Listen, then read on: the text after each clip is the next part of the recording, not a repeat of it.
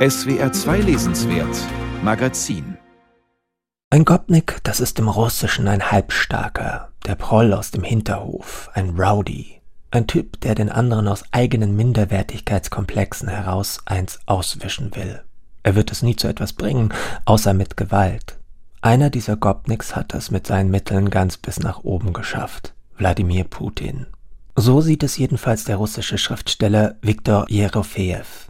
Putin sei der Gopnik aller Gopniks, der große Gopnik, der neue Zar eines scheintoten Imperiums. Ich lebte über 20 Jahre lang in seinem Russland und möchte das Wort Gopnik als Schlüssel zu seinem Verständnis international in Umlauf bringen. Alle wissen, was ein Sputnik ist. Möge sich nun also der Gopnik hinzugesellen. Millionen von Gopniks in Russland verstehen den großen Gopnik und halten ihn für einen der ihren. Er ist zu einer Volksikone geworden. Die Erfolge lassen in ihm mystische Selbstmordgedanken entstehen. Der neue Herostratos, er wird sich selbst und die ganze Welt umbringen.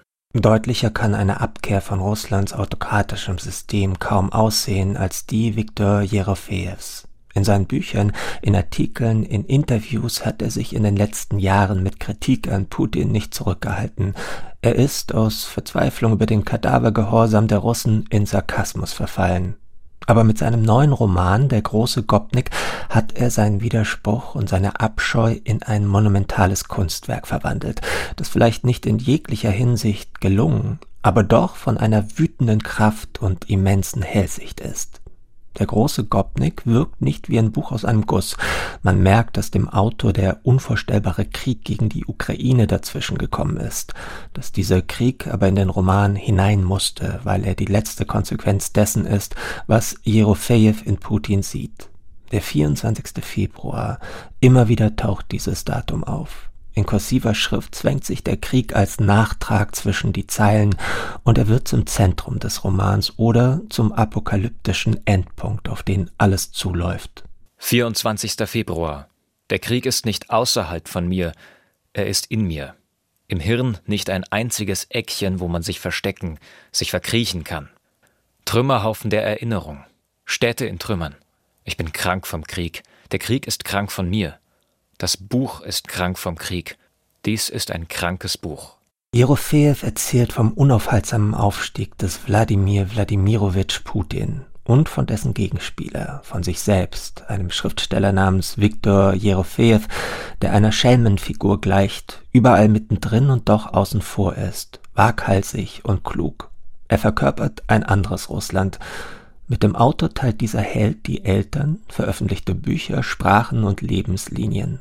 Der große Gopnik setzt damit fort, was Jerofejew in Der gute Stalin begonnen hat, eine literarische Autobiografie.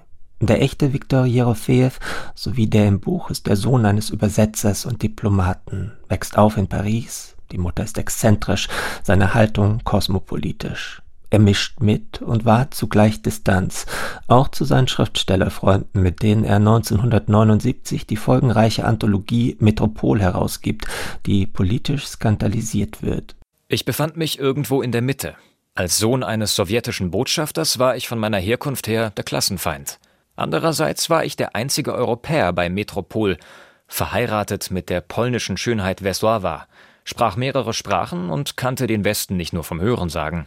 Ich liebte den realen Westen mit all seinen schönen und fehlerhaften Seiten, nicht den Westen als irdisches Paradies, als der er sich meinen aufsässigen Metropolfreunden darstellte. Und doch ist dieser Viktor ein Kunstcharakter.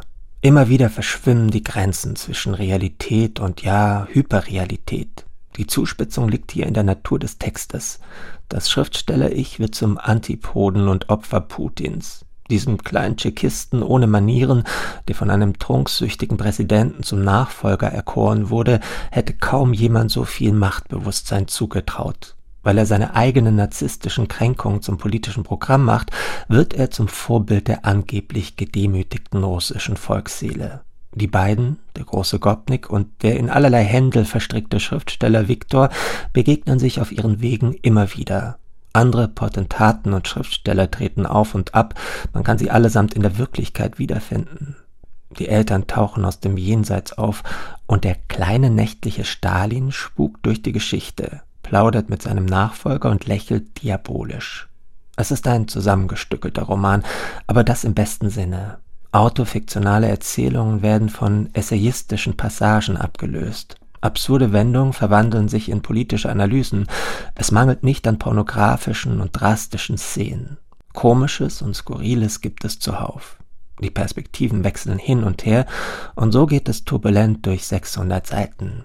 Eine Figur, die eine besondere und besonders obskure Rolle spielt, heißt Stavrogin eine graue Eminenz, ganz nahe am Machtpol sitzend, der Chefideologe des Kreml und ein Möchtegern-Dichter.